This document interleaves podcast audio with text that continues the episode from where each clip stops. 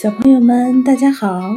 我是西安积木宝贝太白印象城中心的呆豆，今天给大家带来的故事名字叫做《亮闪闪的微笑》。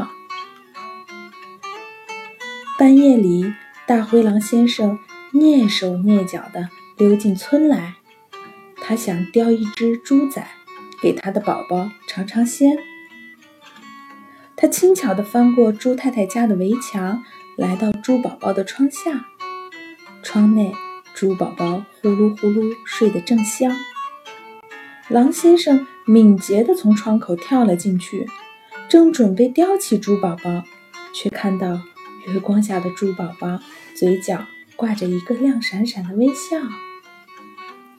哟，这小家伙一定是做了什么美梦。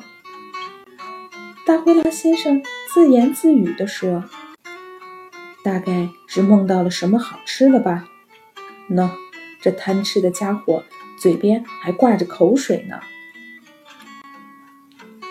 大灰狼先生突然有些不忍心了，他想：算了算了，这一次先放过这只小猪吧，反正离天亮还早着呢。我去叼只小牛犊也不错。大灰狼先生便来到了牛大婶的家。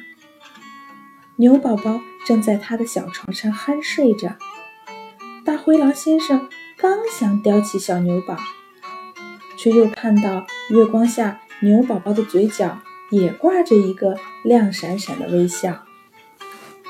咦，这小家伙是不是也做了什么美梦？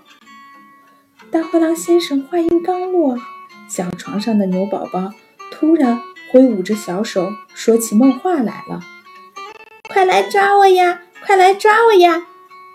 嘿嘿，这调皮的家伙一定是梦到了白天和小伙伴们一块儿闹着玩的事儿。大灰狼先生忍不住笑了笑，他再次觉得有些不忍心了。哎，算了算了，也放过这头小牛吧，反正离天亮还早着呢。我去叼只别的动物也不错。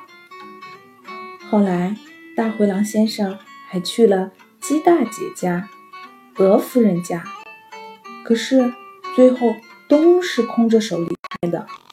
他累得精疲力尽，只好收工回家。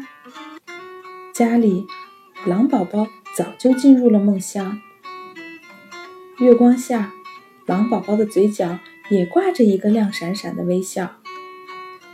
狼先生亲了亲狼宝宝的脸颊。回到自己的卧室，他疲倦地躺了下来，慢慢睡熟了。如果这个时候有谁站在狼先生卧室的窗外往里看，一定会发现月光下狼先生的嘴角也挂着一个亮闪闪的微笑。好了，今天的故事就先讲到这里了，我们明天再见吧。